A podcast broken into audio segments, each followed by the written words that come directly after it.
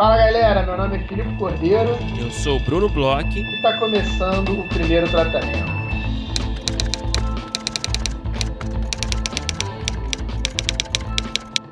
Fala, Brunão! Tudo bem? Olá, Filipe Cordeiro. Eu tô mais ou menos. Mais ou menos, Brunão? Por quê, Brunão? Que hoje não temos jogo da Copa. Caraca, cara, verdade. Primeiro, primeiro dia, né? De Copa Porra. sem Copa. Não, já tá batendo aquela abstinência, né, cara? A gente, a gente tá nós dois, né, estamos vivendo, acredito, nesse Mas esse então, conto de fadas, né, de, de jogos da Copa e, e, estamos, estávamos pelo menos até hoje escapando do mundo real. Mas sabe o que eu andei pensando? Hoje e amanhã são os dias que eu tenho que, assim. É... Trabalhar pra caralho, ser produtivo para um cacete. 10 para 10 de produtividade. Eu tenho que fazer tudo que eu não fiz durante esse último. Olha a confissão. últimos 20 dias. Olha a confissão. É, não, foi foda, cara. Tem sido muito difícil trabalhar, né? Ainda mais para quem, enfim, não é o seu caso, né? Mas quem é de home office, né? É, é difícil, cara. Tem uma distração muito grande aí. É tentar acordar cedo. E... Mas, Brunão, não, vou te falar, não é o meu caso de home office, mas eu tenho duas telas, né? Hum, cara, é um a minha segunda tela é 24 horas. E 24 horas, né? 8 horas, né? As 8 horas de trabalho. ligado em Copa os jogos, ou os jogos passando, ou a Casa TV falando, ou então os melhores momentos rolando. Tudo bem que eu não consigo ficar olhando sempre, mas tá sempre ali, cara. Não, eu tenho sentido isso também, cara. E, e até de noite, né? Até, Até de, noite, de noite, quando acabam os jogos, a gente vai para esses programas de é, Esporte TV, Casa seleção, TV. vê ali um seleção. Você vê os caras falando porra nenhuma por quatro horas seguidas, fazendo é seleção Não, é da rodada. E é impressionante que é assim. É, eu tô com uma. A gente vai fazer uma resenha aqui sobre as charadas de Copa. Mas eu, tô, eu, eu vejo os programas e eu vejo às vezes para criticar algumas coisas. Eu não lembro qual foi o jogo, é, mas aí, tipo, puta jogo bom, assim.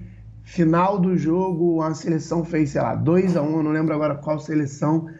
Aí eu coloco assim o seleção e a primeira coisa que os caras falam é: se o Brasil do Tite tivesse ficado não sei quantos minutos sem fazer gol contra uma seleção, acho que devia ser uma dessas seleções, ou africana ou, ou é, asiáticas, ele estaria morrendo nas redes sociais. Eu, pô, bichão, fala do jogo aí, brother. É. Fico discutindo com a cobertura. Pô, cara, eu tô, tô monotemático. Mas a gente gosta, né? A gente gosta pra caralho. Eu tenho até visto pouca coisa recentemente por causa da Copa, inclusive. Eu sei que é, é o seu caso nada, também. Cara, só é. futebol, só futebol e futebol. Reclamando. Mas olha, a gente, a gente tem uns assuntos legais para falar hoje, antes da nossa super convidada, mas vale um esclarecimento antes, né, Filipe? Isso, a gente tem um assunto não tão legal assim. A gente, depois aí de cinco anos, sei lá, seis anos de podcast, acho que foi a primeira vez, a primeira semana que a gente não conseguiu colocar um episódio no ar. É, a gente teve um problema aí com a Acabou com a nossa invencibilidade, né? Nosso recorde. Mas tomara que tenha sido só um camarões ali no caminho, mas que depois venha só a vitória. Mas assim, é, a gente teve um problema com o arquivo de áudio, a gente tentou fazer um pouco de tudo aí para conseguir colocar episódios no ar. A gente chegou a gravar a cabeça, gravou um monte de coisa, mas realmente não deu. A gente falou ali nas nossas redes sociais que a gente teve problema técnico. Então a gente deixa esse disclaimer, esperamos que não aconteça mais. É, acho que vale até falar, Bruno, para a galera, porque é, em breve vai acontecer de novo, mas aí vai ser de propósito. A gente sempre faz uma paradinha no fim do é, tá ano. Tá chegando, né? Então a gente está chegando aí nos últimos episódios. A gente vai ter aí é, o nosso último episódio super especial, onde a gente faz né, nossas listas aí de fim de ano. Então, só queria explicar né, para os nossos ouvintes que aconteceu, como acontece com diversos outros, de chegar o fatídico dia que chega na hora da edição e o arquivo não está rolando e não tem o que fazer, não tem como correr para gravar outra coisa. Então, assim, é, fica aí esse disclaimer. Mas hoje a gente tem episódio especialíssimo e a gente abre, né? A gente abre, acho que essa conversa, Bruno, porque chegou aí ao fim. É, na verdade, eu até vou falar ainda com, com a galera que, que teve aí na, na mentoria de drama, mas oficialmente, em termos de agenda, chegou ao fim o PTC Lab, né, Bruno? Chegou ao fim o PTC Lab, a primeira edição. Cara, porra, que experiência legal, né, cara? A gente teve aí nesse sábado, nesse último sábado que passou agora, o pitching final, com seis projetos selecionados é, para um grupo de dez, acho que foram dez players ali pelo Zoom,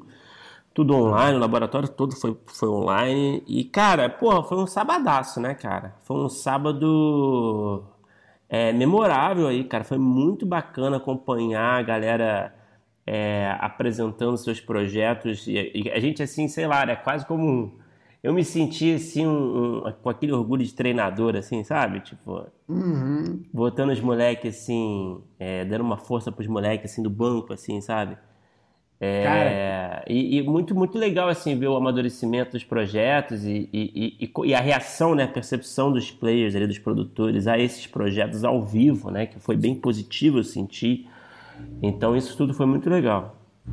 Cara, você falou tudo, assim, é, da, tinha, tinha um sentimento, assim, de, de, de treinador de avô. Não de Luiz lá. Henrique, né?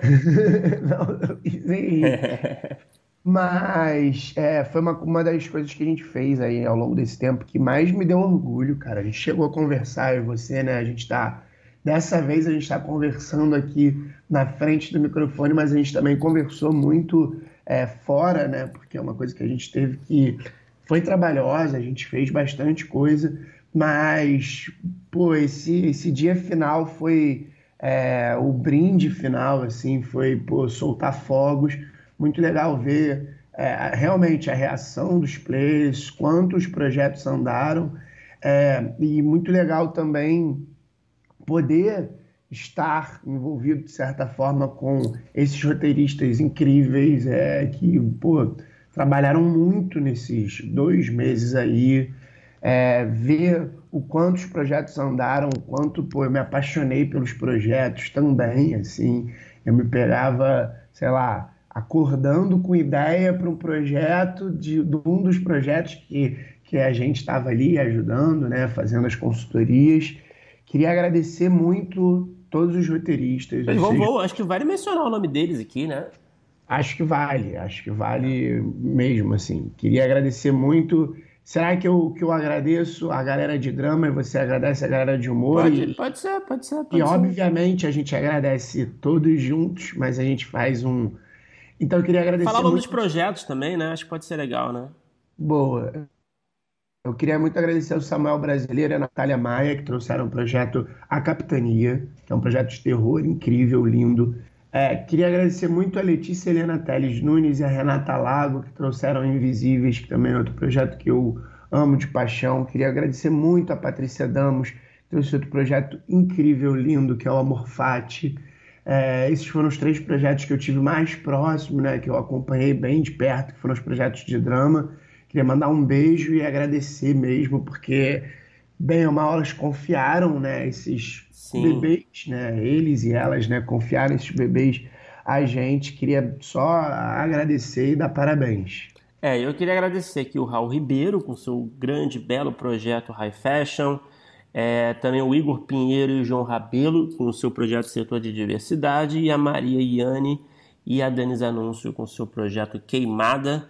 É, parabéns pelo trabalho, pelo esforço, pela dedicação. Foi uma imersão, né? Foi um processo assim imersivo, né? Muito intenso. Foram acho que uns dois meses de trabalho, mas com, muitos, muitas tarefas, muitos encontros, muitos feedbacks, muitos deveres de casa, né? Então eu sei que foi trabalhoso para todo mundo envolvido. E eu queria primeiro parabenizar pelo trabalho e agradecer também é, pela confiança depositada em nós. É, foi muito rico para mim, é, pessoalmente.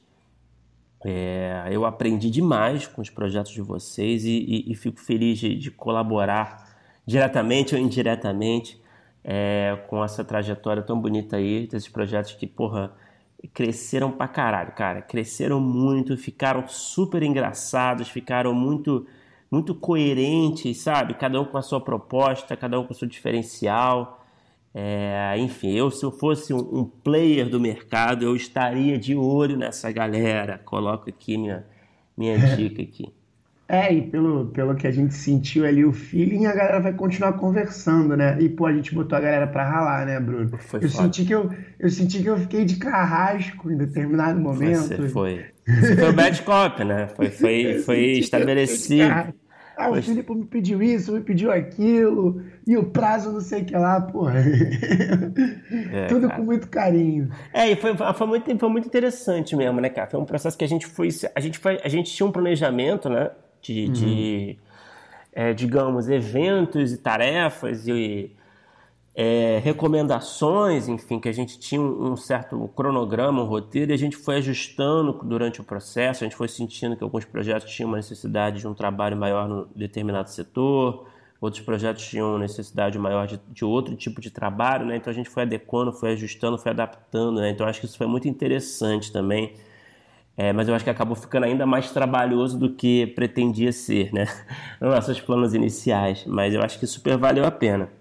É, eu acho que, que faz parte né, do caminho. Eu acho que é, você falou bem, a gente tinha um planejamento, a gente mudou muito pouco em termos de em, é, número de encontros, a gente botou uma data meio que para aqui, outra para ali, para dar um pouquinho mais de tempo para eles, mas a gente acabou também, e, e é isso, né? É muito difícil não se envolver com os projetos, então a gente acabou fazendo também é, conversas paralelas, a gente acabou mandando é, algumas coisas diferentes do que a gente talvez tivesse planejado no primeiro momento, mas eu acho que foi muito rico no sentido de é, a gente, e isso depois até teve player que conversou com a gente, a gente escolheu projetos muito diferentes entre si em diversos níveis, tanto é, do, do, do, estilo dos roteiristas, vamos dizer assim, experiência, é, lugar geográfico mesmo onde eles estavam, é, de, a gente tentou uma diversidade legal dos roteiristas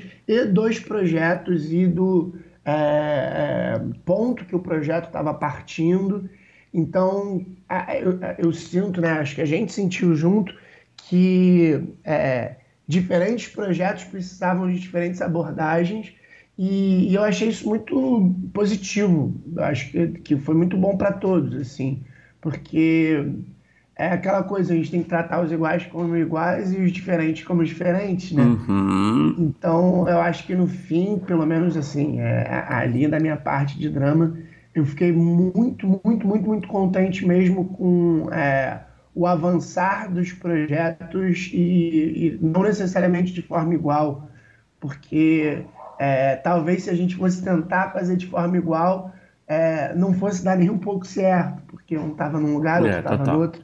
Então, todo o processo para a gente também, né, é o, é o primeiro PTC lado que a gente faz, todo o processo para a gente também é, foi de entender é, todo esse processo junto também com o que estava acontecendo. A gente tem experiências de laboratórios, tanto eu quanto você, acho que a gente tentou trazer muito o que a gente tinha visto funcionando, mas também o que a gente podia trazer de diferencial. Então, a gente, em determinado momento, a gente conseguiu trazer várias masterclasses com roteiristas que já Sim. tiveram aqui no podcast. É, e aqui vale agradecimento também, né? Vale agradecimento também. a todo mundo que participou, Alice Marconi, Júlia Lordelo, Marcos Pierre, Maurício Riso, Renata Mizrahi, Rodrigo Castilho, todos esses grandes roteiristas e, e, e o Marquinhos produtor, é, todos eles colaboraram enormemente aí, seja com masterclasses, seja com, com participando ali de né? consultoria como convidados, é, sendo, enfim, de diversas formas. Aí a gente super agradece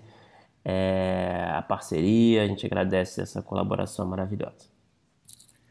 É, Brunão, um ponto final né, nesse primeira, nessa primeira edição, um ponto final assim meio emocionante. Eu fiquei orgulhoso, Porra. fiquei emocionado, fiquei passei por todo todo o espectro de emoções que você pode passar. Só, você devia ter filmado isso. a câmera na tua agora... cara.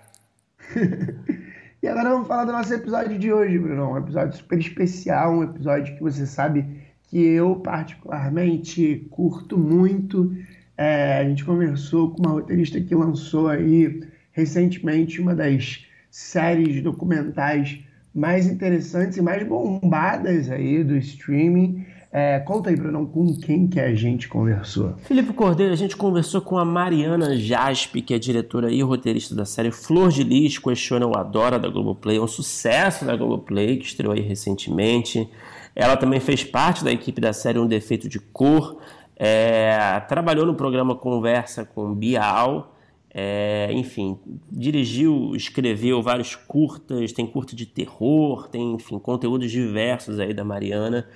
E foi um papo muito interessante, cara, falando muito que, pô, que projeto difícil, né, de você realizar, né, Esse, essa série doc sobre essa personagem real, que é uma história de crime que todo mundo conhece, todo mundo acompanhou, e o que, que você traz, né, no seu olhar é, de cineasta para contar essa história, né, onde que você pode explorar aí, né, quais são os caminhos, né, como é que, como é que é essa questão ética, né, é, do que, que é certo, o que, que é, é, é errado, né, na, na hora de, de contar, né, de, de, de, investigar, de conversar com pessoas, né, ao redor dessa história, enfim.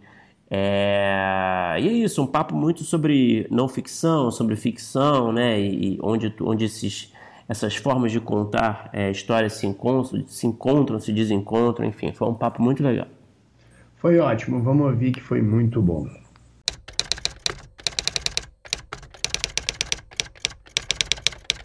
Mariana Jaspe, seja muito bem-vinda ao primeiro tratamento. Prazer enorme falar contigo. É, eu queria falar, Mari, é, começar nossa conversa falando um pouco do começo da sua carreira. Eu queria entender, é sempre interessante a gente entender quais foram, assim, quais foram suas primeiras oportunidades no audiovisual e, e que tipo de carreira você imaginava ter lá no começo, quais eram seus maiores interesses? Era uma carreira voltada para para não ficção mesmo? O que que tava na sua cabeça no começo? Oi, gente, prazer falar com vocês, sou muito fã. Então, estou bem feliz de estar aqui com vocês. É, eu, eu sempre quis fazer televisão, nunca, mas nunca tive muita distinção entre não ficção e ficção, mas eu tinha um objetivo muito claro que era produzir conteúdo audiovisual, principalmente televisivo, né? Principalmente programas de TV. E eu acho, eu, eu nunca imaginei muito ser roteirista, eu acho que eu sempre quis, quis ser diretora, e ser roteirista foi uma parte do processo que foi se tornando importante, porque eu queria dirigir, escrever. Eu gosto muito de terror, né? Suspense, principalmente terror, cinema de gênero, e eu comecei a escrever para dirigir gênero.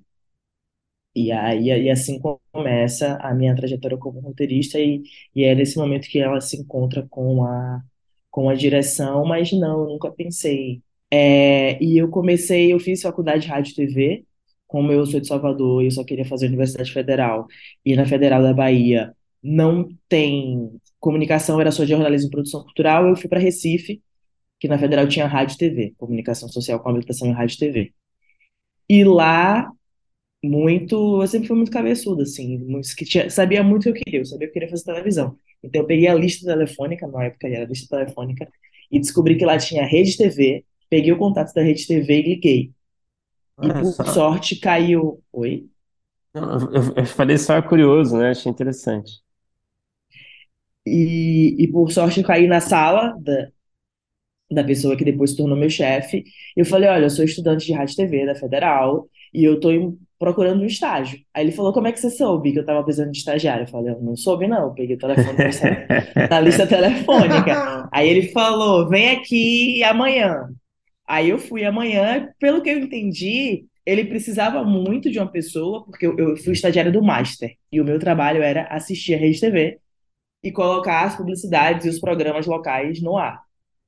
E era uma equipe muito pequena, e ele era o gerente, né? Só que ele também tinha que ficar no master, porque não tinha equipe suficiente. Então, quando eu entro como estagiária, eu meio que ocupo o lugar dele nesse trabalho mais prático. E eu fiquei, não sei, dois anos talvez, né, nessa, nesse trabalho, e foi meu primeiro, minha primeira oportunidade na televisão, assim. Caramba, que cagada, hein? Essa ligação, hein? Pô, que... ah, eu acredito que foi na hora certa, assim. Uhum. Foi eu ter um pouco de sorte, assim, porque, sei lá, eu sou um pouco cara de pau também, sabe? E eu não tenho vergonha, tipo, eu quero fazer uma coisa. Eu não tenho vergonha de, sei lá, de ser assistente, eu já, sei lá, já, faz, já fiz algumas coisas, mas eu não tenho vergonha hoje de conhecer uma pessoa que eu admiro o trabalho e falar, cara, posso ser teu assistente? E, sei lá, o diretor de alguma coisa falar, cara, posso ser seu assistente nesse projeto, uma diretora? E eu vou lá, eu não tenho problema nenhum, eu posso carregar caixa, passar cabo, porque eu gosto de aprender, uhum. eu gosto de set, eu gosto do fazer, assim, sabe? E eu acho que, pelo menos, eu tô sempre querendo evoluir e aprender. Então, eu tenho muito, muita tranquilidade de... Porque, não sei, acho que as pessoas, quando começam as próprias coisas, entram numa... Ou as pessoas acham que a gente entra numa de não querer fazer mais nada dos outros, né? Ou com os outros, né? E eu tenho zero isso. Então, eu, eu ligo, eu pergunto, eu falo, eu falo e, e falo, não, eu vou lá, eu carrego, eu troco lâmpada, sabe? Tem um, o Fernando Marrom, que é diretor de fotografia de quase tudo que eu faço. Eu falei, Fê, próximo projeto que você pegar assim, de filme, eu vou ser sua assistente, porque eu quero aprender a fazer fotografia na prática, sabe? Então eu tenho um, um pouco essa pegada. E aí, depois, lá em Recife, é, quando terminei a faculdade, eu sabia que eu queria fazer especialização em televisão, e na época no Brasil não tinha, ou se tivesse, eu não encontrei, ou se encontrei, também não lembro, me lembro, mas também não me interessou muito. Hum. E aí eu fui fazer o após na Espanha. E aí eu fiz um após em direção de programas de TV, que abarcava ficção, não ficção, programas que eles chamam de magazine, né, que são essas revistas eletrônicas, é, telejornal. E aí, a partir disso, eu fui, comecei a montar numa produtora, e depois eu fui para o Jornal As, que é o jornal de esportes do Grupo É o País. O Jornal É o País, eles têm um jornal voltado para esportes. Eles lançaram a AS TV. E aí eu fui trabalhar no que os espanhóis chamam de realizador, que eu fui ser realizadora, que basicamente é a pessoa que faz tudo. Você grava, você edita, você apresenta. Eu não apresentava, mas você faz tudo. Você grava e edita. E eu fiquei talvez dois anos como realizadora. Também fui realizadora de uma uma web feminina, de uma, né, um site feminino lá. E eu lembro que foi no momento que a Espanha estava bem no meio da crise, assim. E eu tinha, tipo, três empregos, os espanhóis sem empregos. Minha amiga fala. Foi que ano isso, mais ou menos? Você lembra? Olha, eu voltei pro Brasil em 2013 e eu entrei no AS talvez em 2011. Foi no começo da Liga de 2011. E a, a crise ela começou em 2008 e se, e se estendeu um tempo. Então, 2011, estava no meio da. Eu entrei no AS, foi, foi. Quando é que começa a liga? Agosto, né? Foi, foi no começo da liga. Não, uhum, foi no, uhum. no, no, mês que o Simeone assumiu o Atlético de Madrid, que foi minha primeira, minha primeira pauta. você, Não você, você, curte futebol? Era uma parada que você tinha interesse? Eu amo, sou apaixonada por ah, futebol. Boa. Pô, estamos numa e fase eu, boa, eu... então, né? Vendo Copa. Sim, é, eu não tô, eu não tô acompanhando porque eu tô trabalhando muito, infelizmente, por um lado, porque eu amo, assim. Não, lá quando eu tô. É que agora eu não tô em casa, né? Mas quando eu tô em casa, tipo, eu tô trabalhando, aí vai começar um jogo, eu almoço na hora do jogo, tá? Na, no, era uma hora que tava passando, né? Eu almoçava assistindo um pouco do jogo, depois voltava. Eu sou uma pessoa apaixonada. E o AS era um, um, jornal madridista, né? Que é do Real Madrid. Eles uhum. tinham. E eu sou Madrid. Então eu não era trabalho, era pura diversão. Assim. A gente inventava umas maluquices no jornal ia cobrir os jogos, ia pro estádio, era uma maravilha, eu gostava Pô, muito. que demais, cara, que demais. E aí chegou o um momento lá na Espanha que foi meio. Eu não ia mais por conta do meu visto, que era de estudante, né? Porque depois que eu terminei a especialização, eu quis ficar lá, me apaixonei, aí eu fui pelo, pelo lugar e fui fazer mestrado. E aí eu fiz mais dois anos de mestrado. E aí chegou um momento que estavam, por conta da crise, eles não estavam dando visto de trabalho, o jornal não conseguia é, regularizar minha situação no sentido de me contratar como funcionária, empregada mesmo, com contrato de trabalho e não com contrato de estudante. Aí eu falei, cara, eu vou ficar fazendo o que aqui? Vou voltar para o Brasil. E aí eu voltei para o Brasil. Pô, maneira engraçado você falou uma coisa dessa seu, esse seu desejo, esse seu caminho por trabalhar com TV, né? E, e, é até um pouco raro aqui nas, quando a gente conversa, não sei se o Bruno concorda comigo, mas assim, Normalmente as pessoas, sei lá, são, são mais focadas em cinema.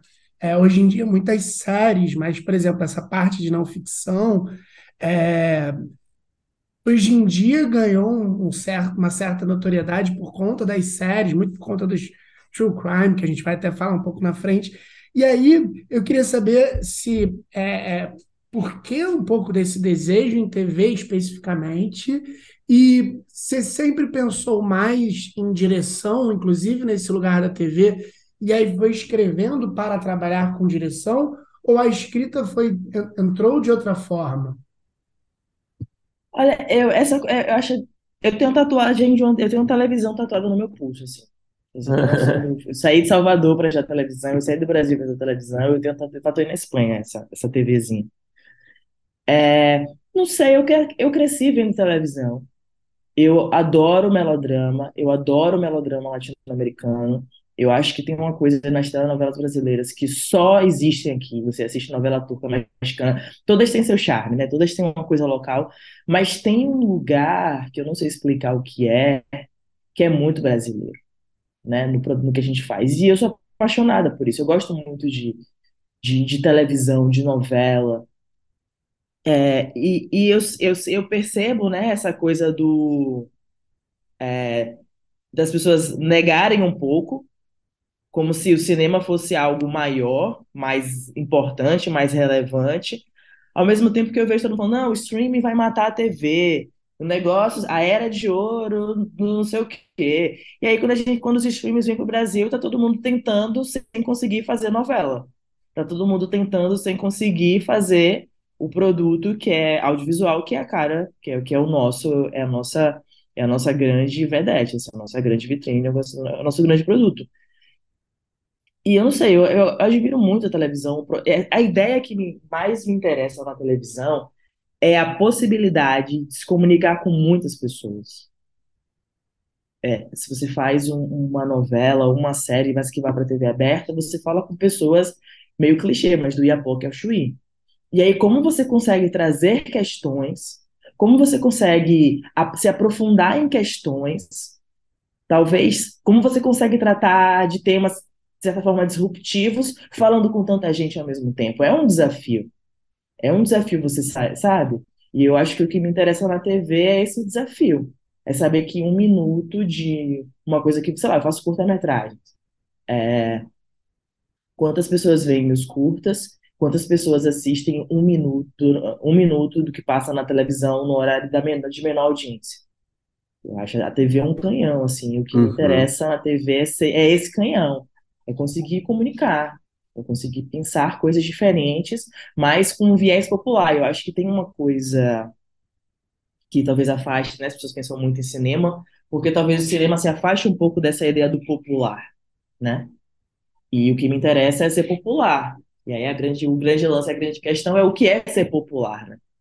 E como você pode ser popular, mas também ser arrojado. Eu acho que esse é, é, é esse desafio que, que me atrai na televisão. Assim.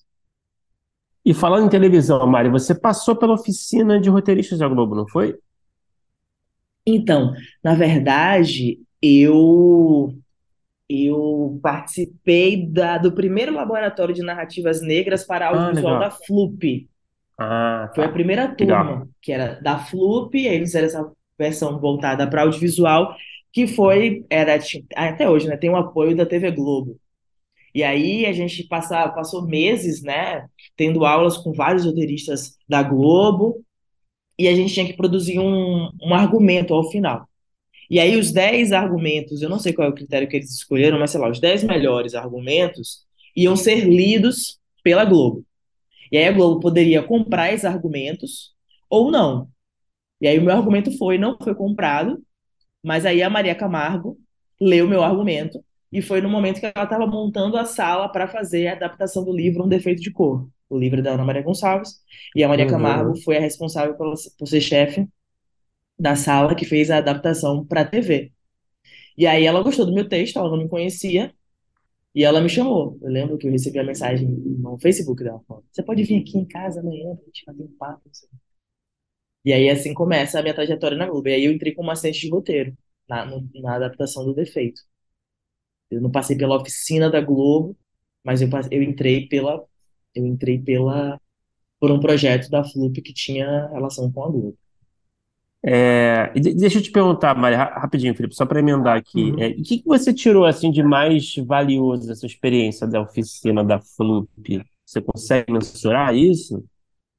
Ah, com certeza, porque assim, eu sou uma mulher negra, eu sou de Salvador e eu sou de classe média.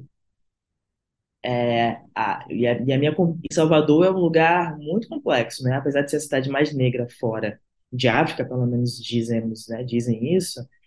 É, se você é de determinado de determinado extrato social, determinada classe social, você não se relaciona com outras pessoas. E eu é, sou negra de classe média de Salvador. Então, meus amigos, o meu convívio social na minha escola, eu estudava numa, numa escola dessas escolas caras, frufru, não sei o quê, tinha, sei lá, 60, sei lá, 50, 40 pessoas na minha turma, tinha eu e uma outra pessoa negra. Então, eu não tive, fora minha família, eu não tive, eu não convivia com pessoas negras. Eu não me relacionava com pessoas negras. Eu não tinha amigo, eu tinha um amigo negro. E quando eu entro, e aí eu vou para Espanha, e também, né, na escola de cinema e televisão, na Espanha eu, não, eu era a única aluna negra. E aí, quando eu volto ao Brasil, vou trabalhar na Publicis.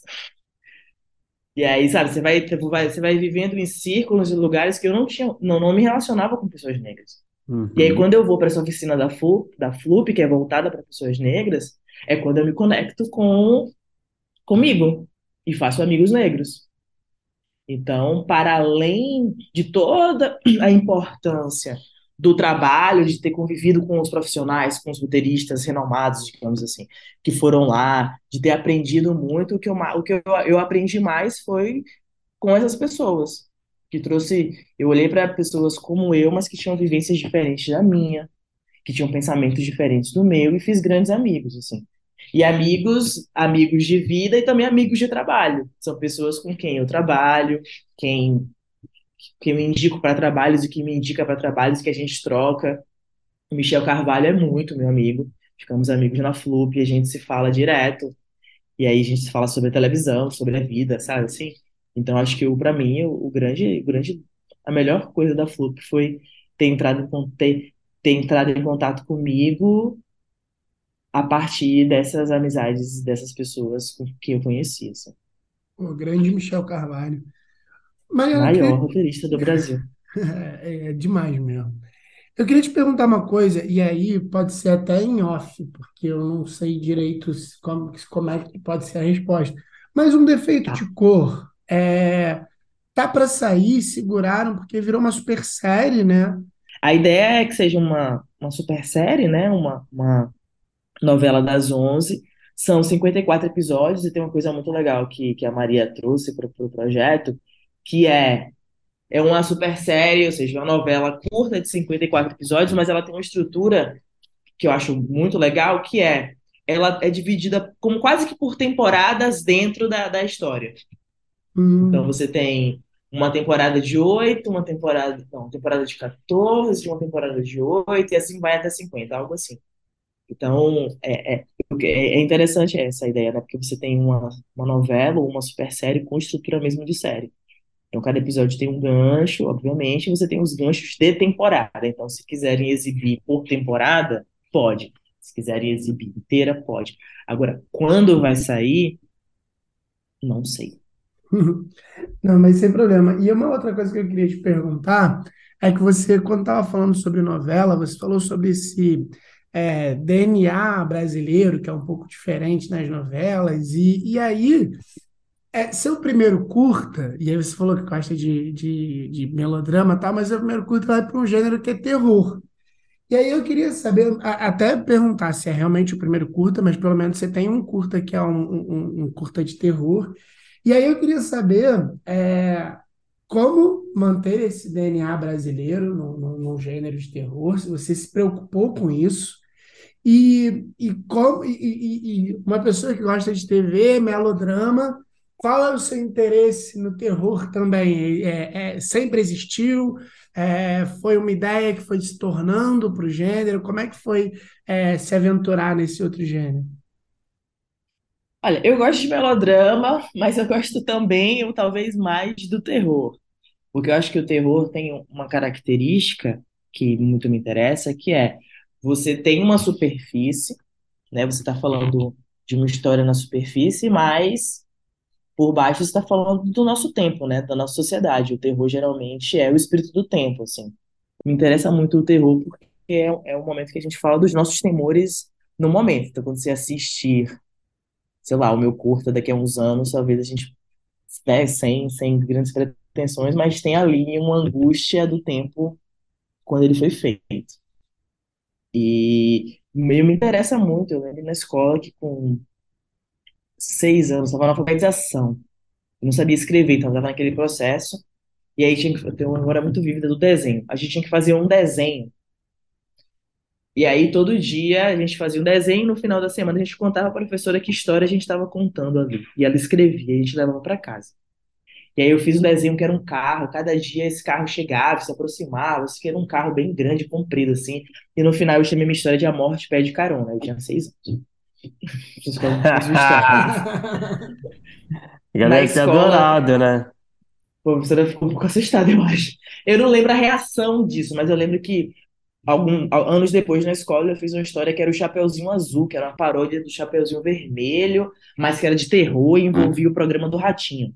Aí você já vê que envolve Olha televisão, só. mas tem um terror. Tudo... Entrou na sua cabeça, né? Tudo tá. E, e chamaram a minha mãe. Chamaram a minha mãe e falou: Olha aqui, essa menina não tá com a cabeça Dessa vez. eu, eu lembro da dessa reação. a gente mas... deixa passar, né? Mas agora tá começando a ver um padrão. Não, e era outra escola. Eu, e realmente, na escola da morte pé de carona, eu não sei que fim levou isso. Eu não lembro, porque eu era muito pequeno, eu tinha seis anos. Eu lembro muito do desenho. Lembro de ter dito é, que a história era essa. Lembro que a professora escreveu meio assim, mas eu não sei se ela chamou minha mãe. Isso eu não sei. Não lembro, realmente. Mas a outra eu lembro, que foi um RTT, eu fui pro SOI, que era um negócio de acompanhamento. E falei, mãe, mas tudo bem, eu só acho eu só assisto, né, ratinho, história, terror, e deu tudo certo.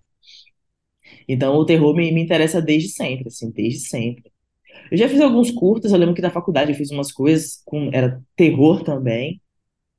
E o Carne, ah, eu, mas acho que o Carne tem terror, porque, né, tem essa figura é uma figura misteriosa, uma entidade que se alimenta de carne humana e ela meio que precisa que haja conflito para ela poder se aproximar. Então tem um casal tendo uma discussão super acalorada numa piscina e, de, e aí vem a Ama, vem essa figura e tem um, as questões todas do terror lá. Mas tem um queijo melodrama tem um casal ali com questões e como eles resolvem essa questão, essas questões e o calor dessas questões e questões sociais dentro dessas questões. Uhum. Então acho que tem tem um pouco dos dois. Acho muito difícil disso.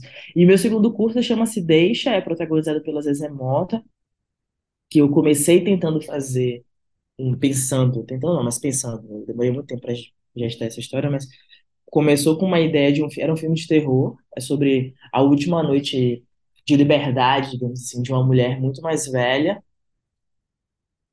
antes que o marido dela saia da prisão.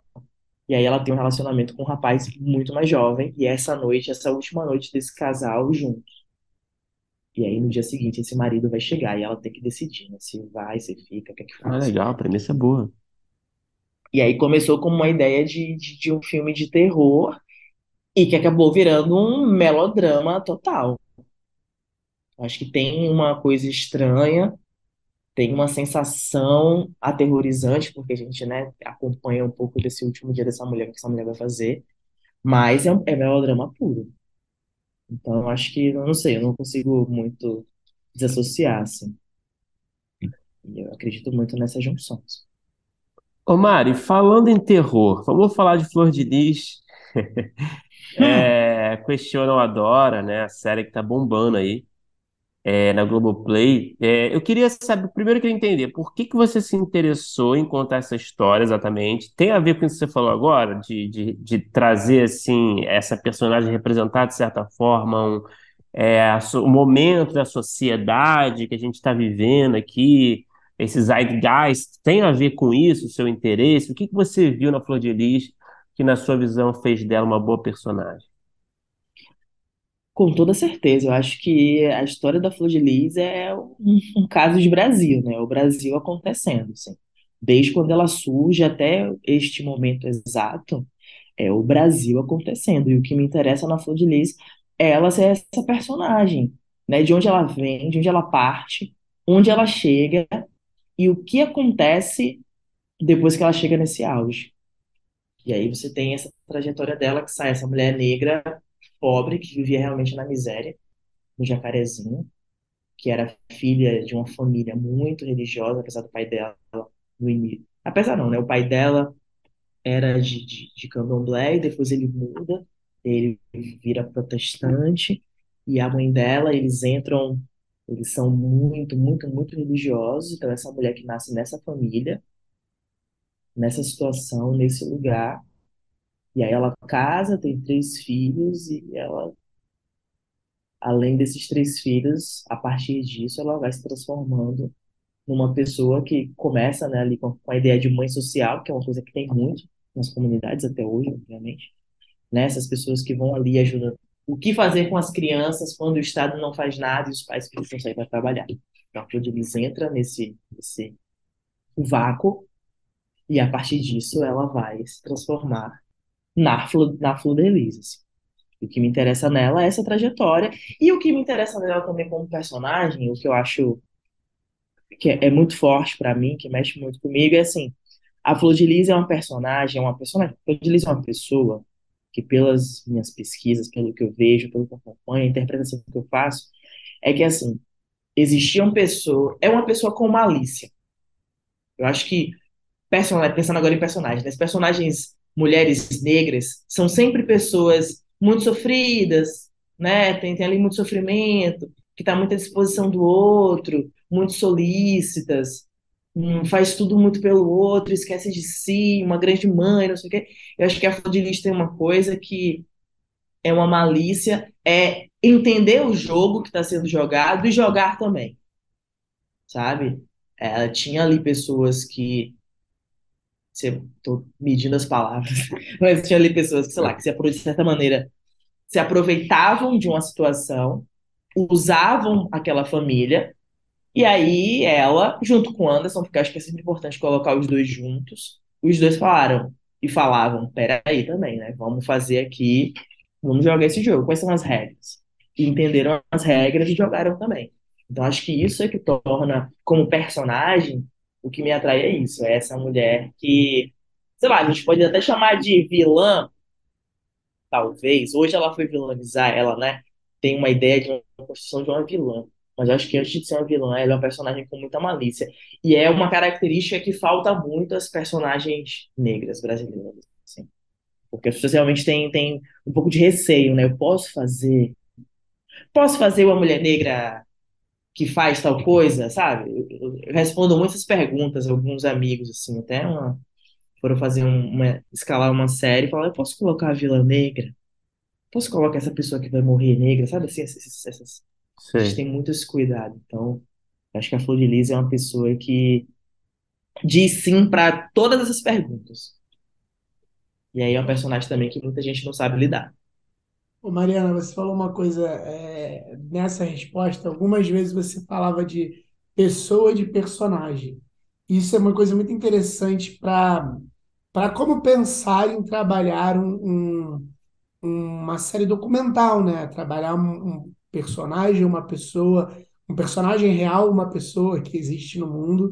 E aí, é, na série, a gente nota, e eu acho que é um dos acertos da série, que é, existe uma escolha de um recorte, às vezes até não linear e às vezes até de, é, de contrapor é, é algumas, alguns depoimentos que aí não necessariamente é contrapor versões, mas é a gente está falando de uma arma e ao mesmo tempo está falando de uma menina que foi, sei lá, resgatada ou foi acolhida por ela depois de é, participar, participar né, talvez também não seja a palavra, mas depois de ser vítima de uma chacina onde ela tomou um tiro. Então, assim, é, nota-se que tem escolhas de personagem. Como é que foi esse cuidado é, ou então esse, é, é, esse olhar de vocês para trabalhar essa personagem na série, que é uma pessoa que acho que está né, no inconsciente coletivo, é, foi muito famosa e de formas diferentes, em momentos diferentes. É, como é que isso, num primeiro momento, bateu para vocês, para vocês começarem a pensar nas escolhas? Olha, é, eu acho que, pensando em Flor de Lis, tá? Eu acho que a Flor de Lis sempre se colocou para o outro, para o externo, né, para fora a família, como personagem. Quando a gente fala de disputa de narrativa, eles, né, ela e Anderson, já dominavam essa ideia lá, em, no mínimo, em 97. Porque eles já gravavam fitas, cassete, para vender nas igrejas com testemunho da vida deles. E era uma construção muito heróica da própria vida. Então você tinha ali uma jornada do herói. E eles certamente Certamente pode ser um equívoco da minha parte, mas assim, não creio que eles tenham estudado isso porque eles tinham outras preocupações, eles tinham um monte de criança em casa para cuidar. Mas eles já tinham uma noção e um Não pararam para ler uma aqui, né? Não, não, não creio, não creio. Acho que não tinha tempo. Uma pessoa que tem um filho, não tem tempo, imagine quem tem tantas crianças em casa. Mas já tinha ali uma ideia, sabe? Uma construção de uma vida, de uma, aí você vê na série, né? Que de repente o Anderson de filho, torna-se pai, que aí eu tenho minha, minha tese do porquê, mas está lá na série um dos motivos que acredito muito nisso, que é, precisava-se de ter de um pai e uma mãe. Não dava para ser a grande mãe solteira. No Brasil, em 98, não funcionaria. Talvez hoje, mas em 98, não. Então, vem aqui e temos um casal tradicional, pai, mãe e filhos. Então eles já tinham essa ideia, essa questão. Então quando chega a Flodili chega pra gente, a Flodili já chega, ela mesma apresenta-se como uma personagem, como uma heroína, como a mãe de já foram 37, 42, 55 filhos. É, ele se apresenta como um personagem. Mas por trás desse personagem está uma pessoa. E aí quando eu vou lá investigando, entendendo, porque o que me interessa muito, quando a gente, a gente tem um crime e o crime está aí, você bota qualquer coisa, você pega, bota no Google, você tem várias informações sobre o crime. Mas o que, é que a gente tem de verdadeiro diante do crime? Isso me interessa.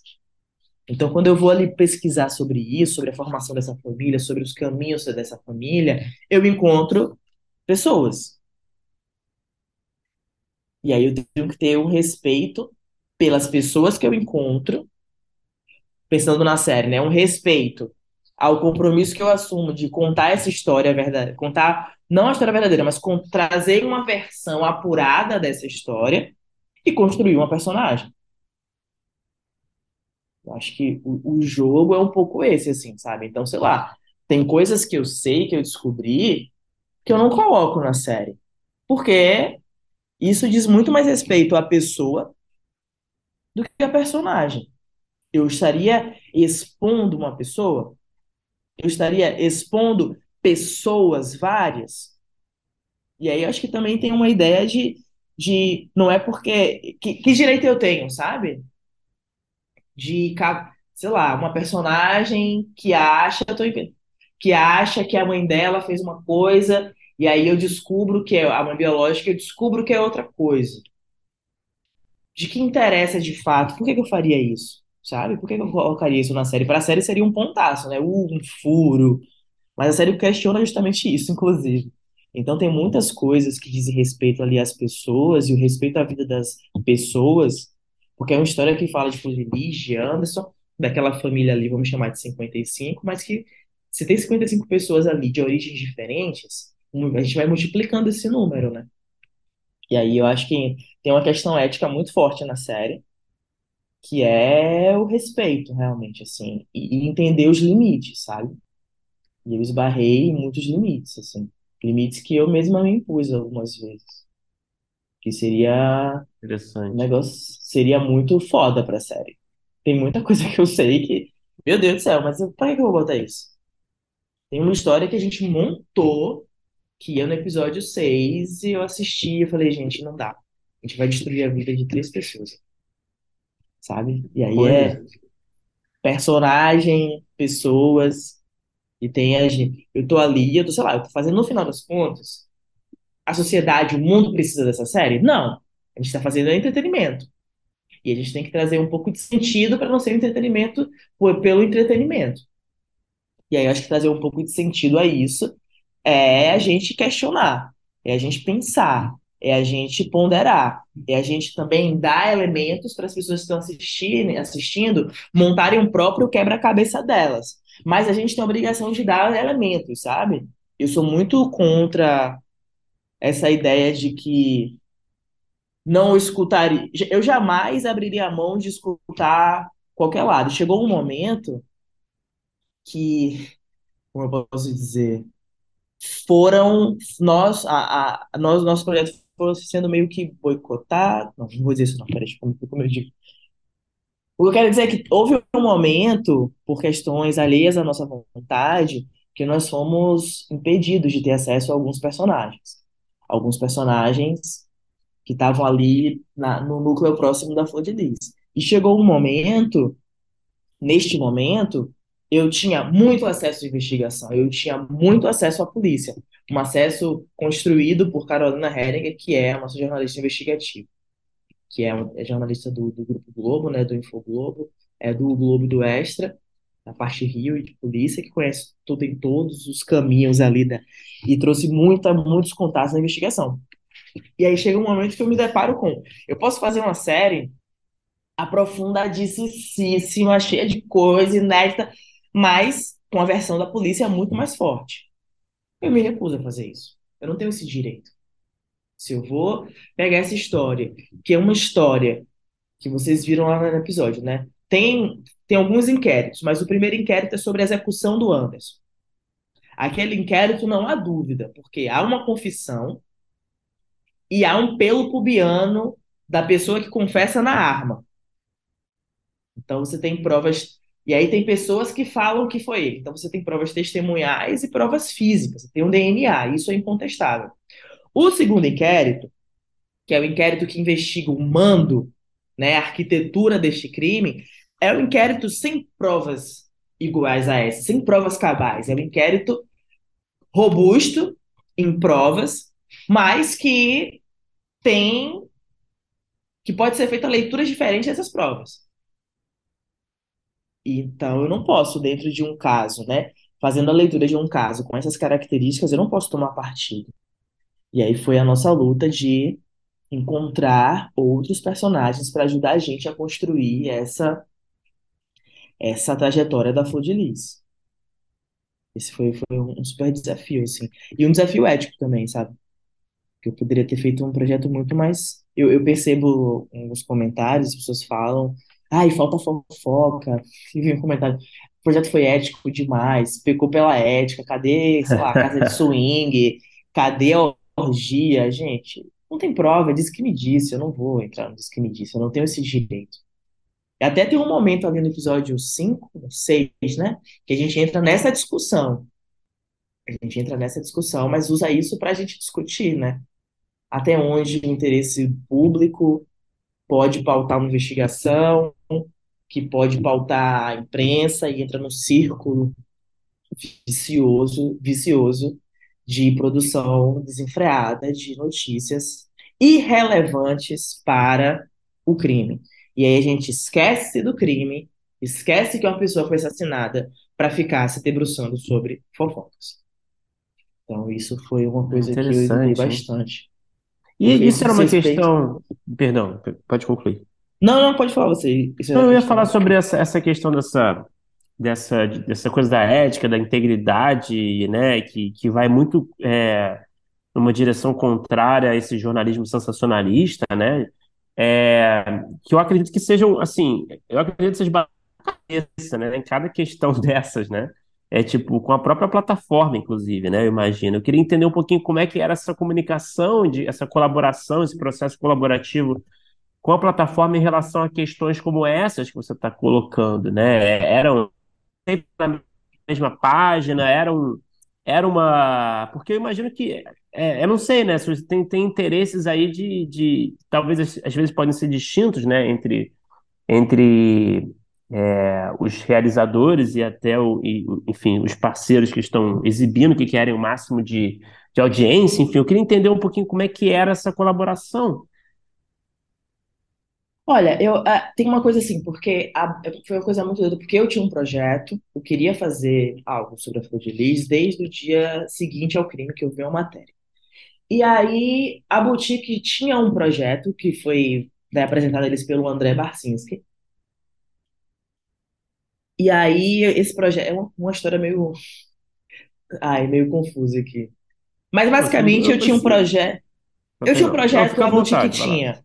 Não é porque linha aí linka Maria Camargo e o companheiro da Maria Camargo, que é primo do André, e todo mundo junto aí vamos fazer um grupo, vamos fazer essa série em grupo. Aí eu ia dirigir com o Felipe Barcinski, o André ia escrever, a Maria ia ficar na supervisão.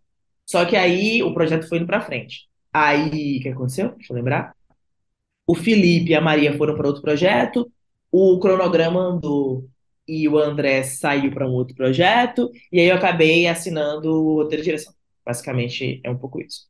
Mas desde sempre, desde que eu tenho uma ideia de um projeto meu, eu sabia muito o que eu queria dessa história, sabe?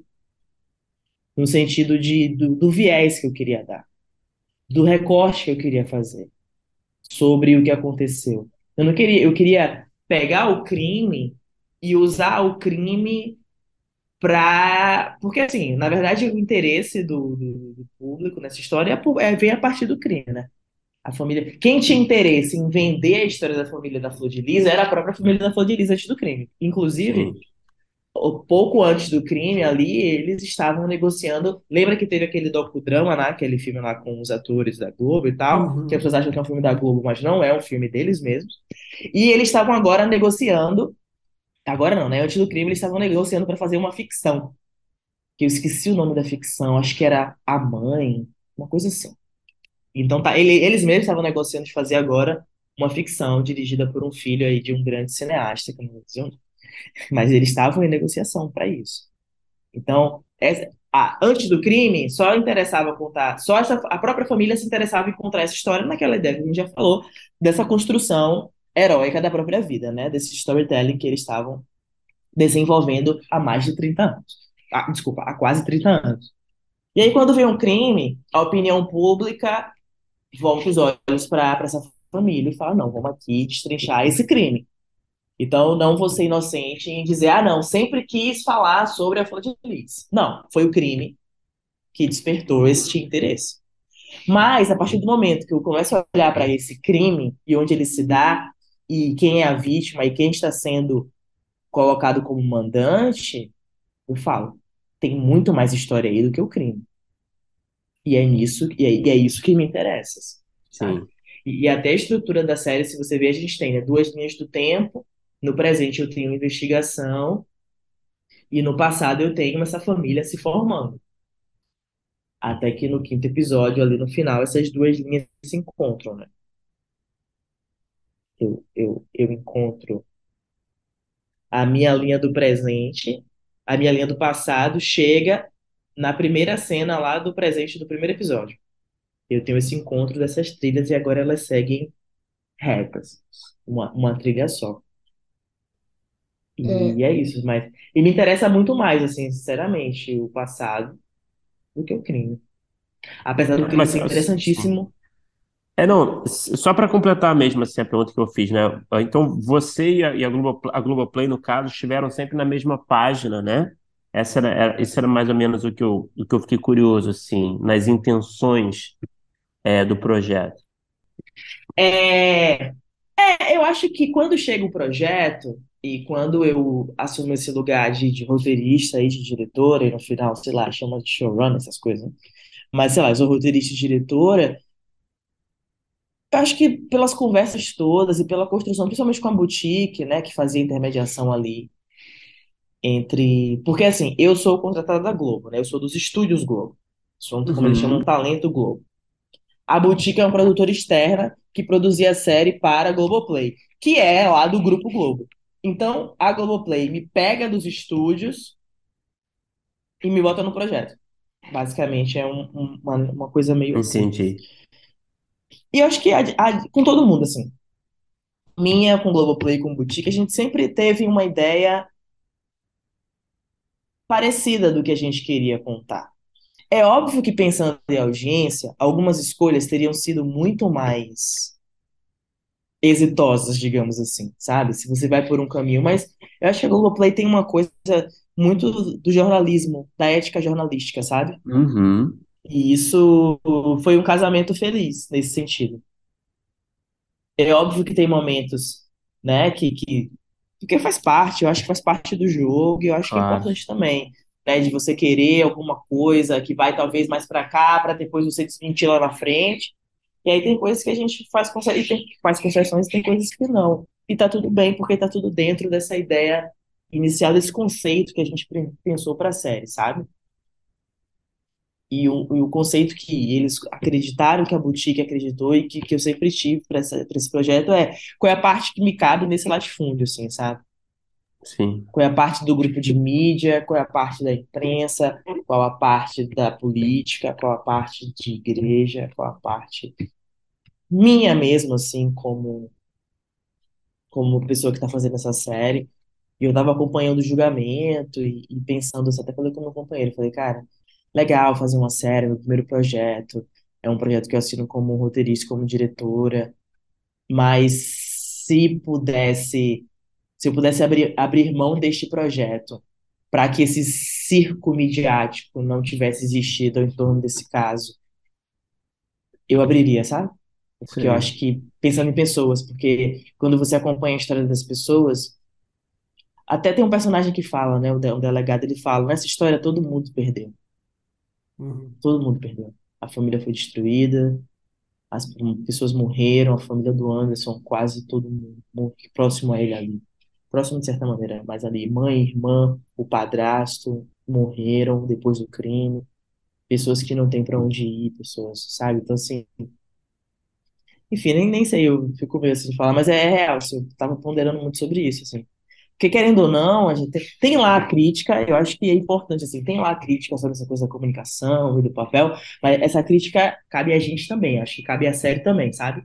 Não tô criticando o outro, não. Então, eu colo- vi colocando e colocando esse projeto. Essa é uma série que se critica, sabe? Uhum. Eu acho que isso é é importante, assim. E Mariana, você falou uma coisa sobre escolhas e até pensando em público. é, eu, eu fiquei com uma impressão, e aí eu posso estar errado, que eu sinto que você poderia ser mais sensacionalista.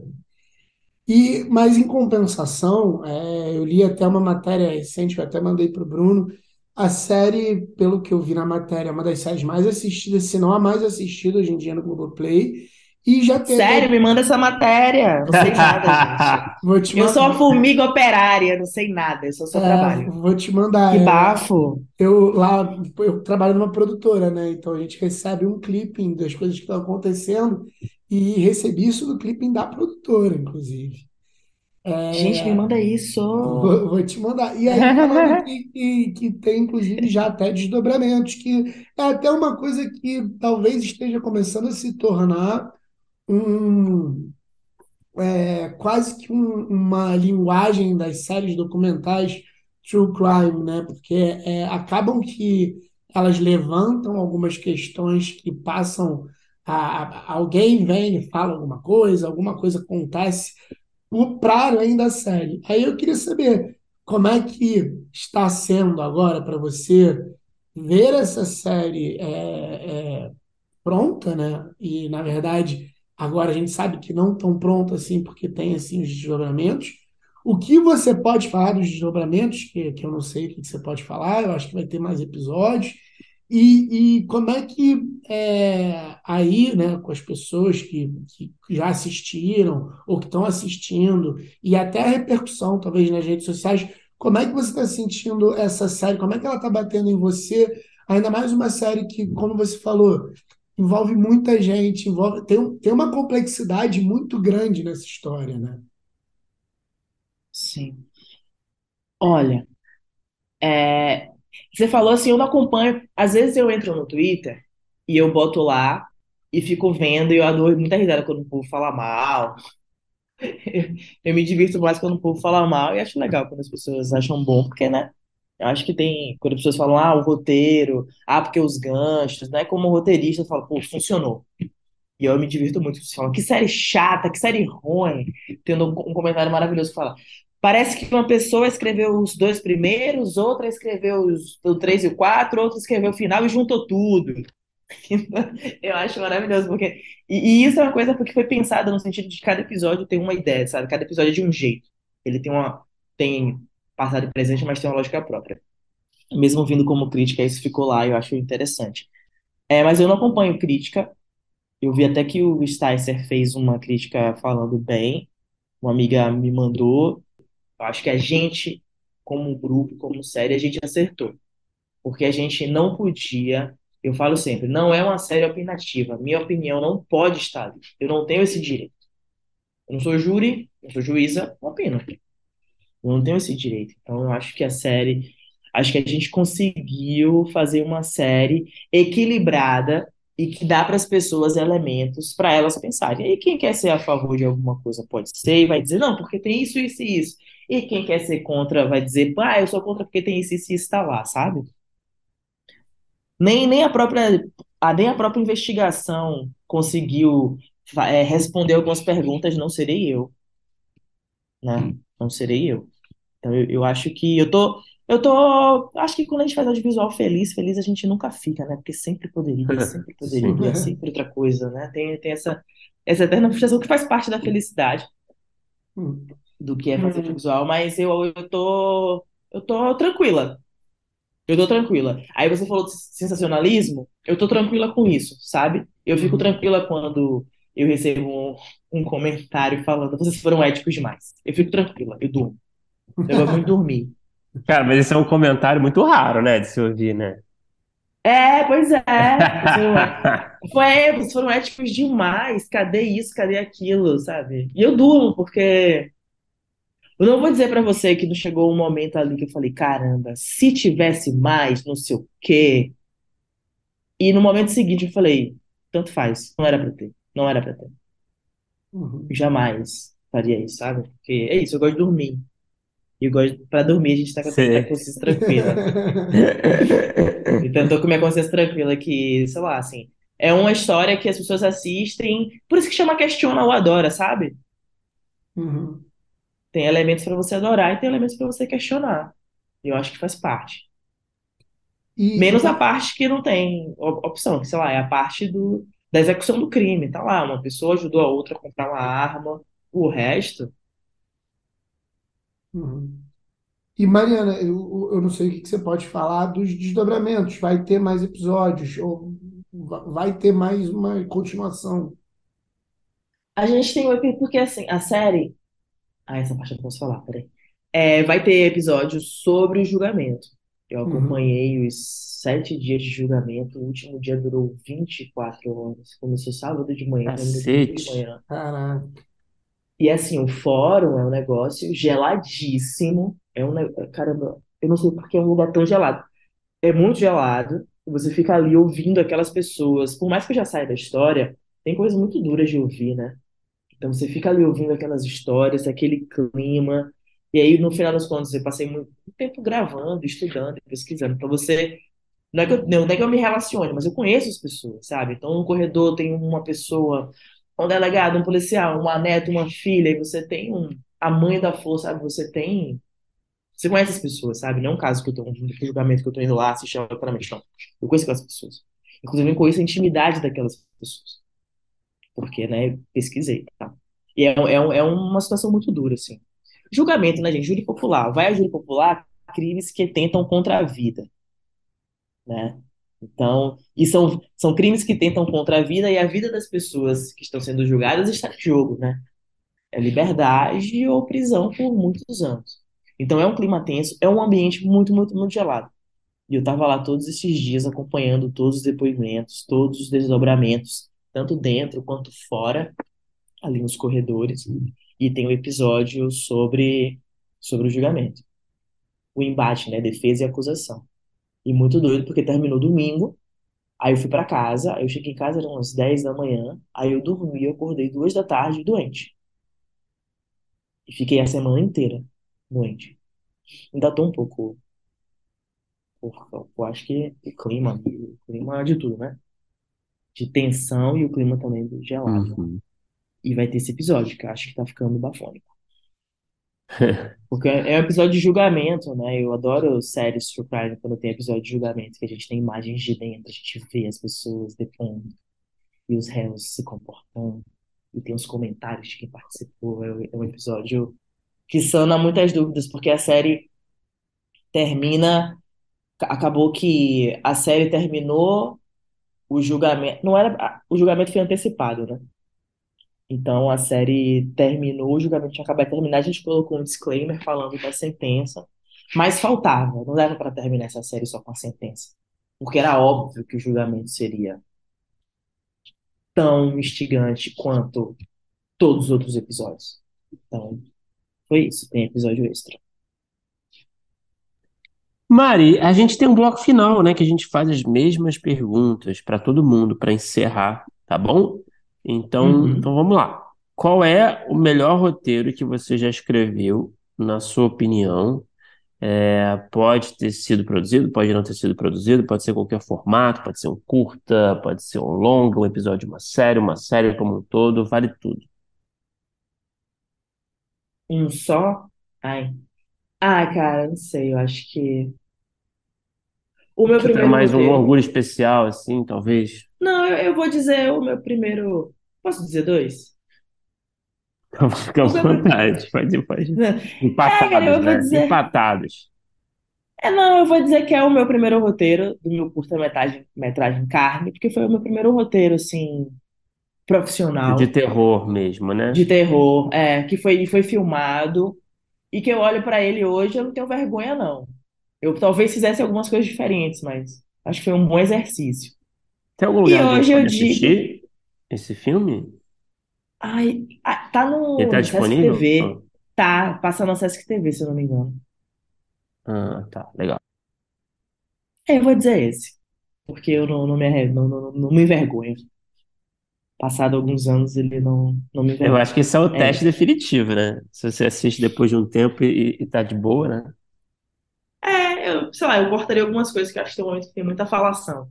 E eu já fui muito da falação e hoje eu sou mais da introspecção. Acho que a gente pode falar muito mais sem falar nada. Sim, Mas eu assisto e falo, é, é um bom roteiro. É bonzinho. sim. Tá de boa. E qual foi o pior roteiro que você já escreveu? Hum, Pode não ter sido produzido pior, também, tá? pior, pior. Ah, não foi produzido porque foi, foi rejeitadíssimo. Mas no defeito, eu comecei como assistente de, de roteiro.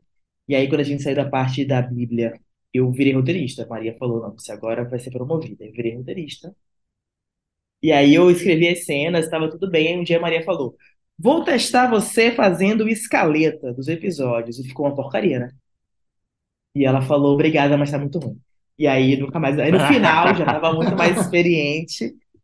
No final eu já estava fazendo escaleta e fazendo meus roteiros sozinha, escaleta tudo. Mas essa primeira escaleta foi. Tava melodramática demais. E foi rejeitada. Maria é anti-melodrama. Mariana, o que que você assistiu? Nacional ou estrangeiro? Pode ser qualquer formato, pode ser série, pode ser true crime, pode ser documental, pode ser ficção, pode ser filme. Que quando terminou você pensou, poxa, eu queria ter escrito isso. Ai, gente, tem muitos, mas acho que o maior de todos, assim, que a vida toda eu penso isso, é o Desencanto do David Lean. É o filme que eu queria ter escrito. Olha só, sem hesitar? Hum, Sem nenhuma dúvida. É o filme que eu mais amo. Já vi esse filme 500 mil vezes. Já fiz 30 trabalhos de faculdade sobre esse filme. Acho que é Eu a tenho dois que gente desse escuta. filme. É a primeira É, vez, né, Felipe? Aqui acho que podcast sim. que a gente tem essa resposta. Sério? Primeira vez. Melodrama, né, amigo? Latino é inglês, mas. Em inglês. Eu amo esse filme, eu sou apaixonada. Acho que é um filme que eu realmente queria ter feito. Para encerrar, Mari, qual é o projeto? Fica à vontade para falar quando você quiser, tá? Qual é o projeto seu, pessoal, que está no topo da sua lista de desejos para ser realizado algum dia? Poxa vida, o meu argumento que eu fiz na Flup é, Você pode é falar uma um mãe pouco que. dele? Não. Ah, perdão. Posso, à posso, claro. Posso. Vai que alguém fala, vou fazer, vou fazer. É, é uma mãe, ela é mãe solteira, ela tem uma, ela é unha e carne com a filha, muito próxima, e essa mulher não tem muita relação com a família dela, por questões que inclusive envolvem o nascimento dessa filha, né? Ela é uma mulher negra ela se relacionou com um homem branco casado, engravidou, o cara saiu. E ela ficou com essa menina, que é o xodó da vida dela. E aí ela tá ali ensaiando uma reaproximação com a mãe. E essa mulher é uma mulher é, que tem certa malícia, ela é a gerente de uma coisa. Ela é classe média, mora no Rio de Janeiro, mas é, é uma mulher de classe média, mora num bairro arborizado, ela faz job, ela corre, sabe? Ela é toda assim. E ela trabalha é, organizando uma, um, uma coisa de vans, meio vans clandestinas. Ela é a chefona ali, ela organiza, então tem os bandidos que proíbem as vans de circular, ela vai lá com os caras e resolve, ela tem esse lado assim. E aí ela tá ensaiando essa reaproximação com a mãe, vai ter, é, tá chegando o aniversário da filha dela, e aí a mãe convence a fazer na casa de uma prima, e ela resolve, aceita fazer, e essa festa com essa família, esse momento, esse reencontro, aniversário de sete anos da menina, na hora de bater o parabéns, cadê a menina?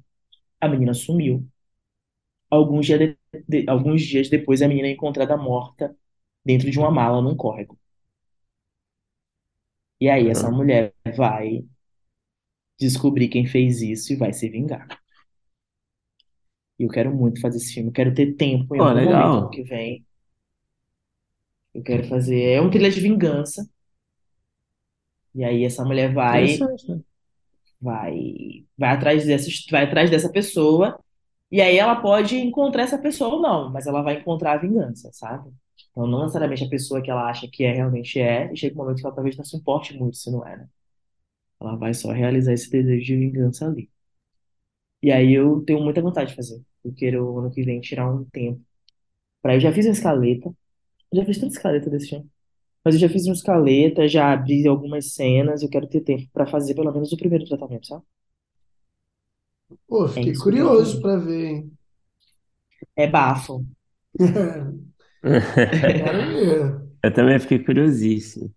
É, Mari, obrigado por conversar com a gente.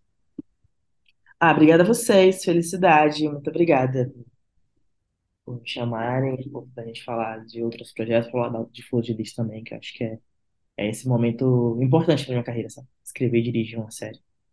E eu agradeço muito a vocês, eu admiro muito o trabalho de vocês, eu escuto o podcast. Pô, Obrigado, obrigadão. muito feliz. Pô, Obrigado. valeu. Valeu, Mari. É recíproco. Obrigadão.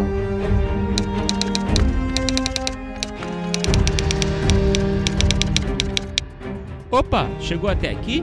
Muito obrigado por escutar. Conheça nossa campanha de apoio na Aurelo em escute.orelo.audio barra primeiro tratamento. Por lá você pode ganhar recompensas exclusivas e nos ajudar a continuar conversando com os nossos roteiristas favoritos. Tem dicas, comentários ou sugestões? Fala com a gente pelas nossas redes sociais e não se esqueça de assinar o feed do primeiro tratamento pela Aurelo. Até a próxima!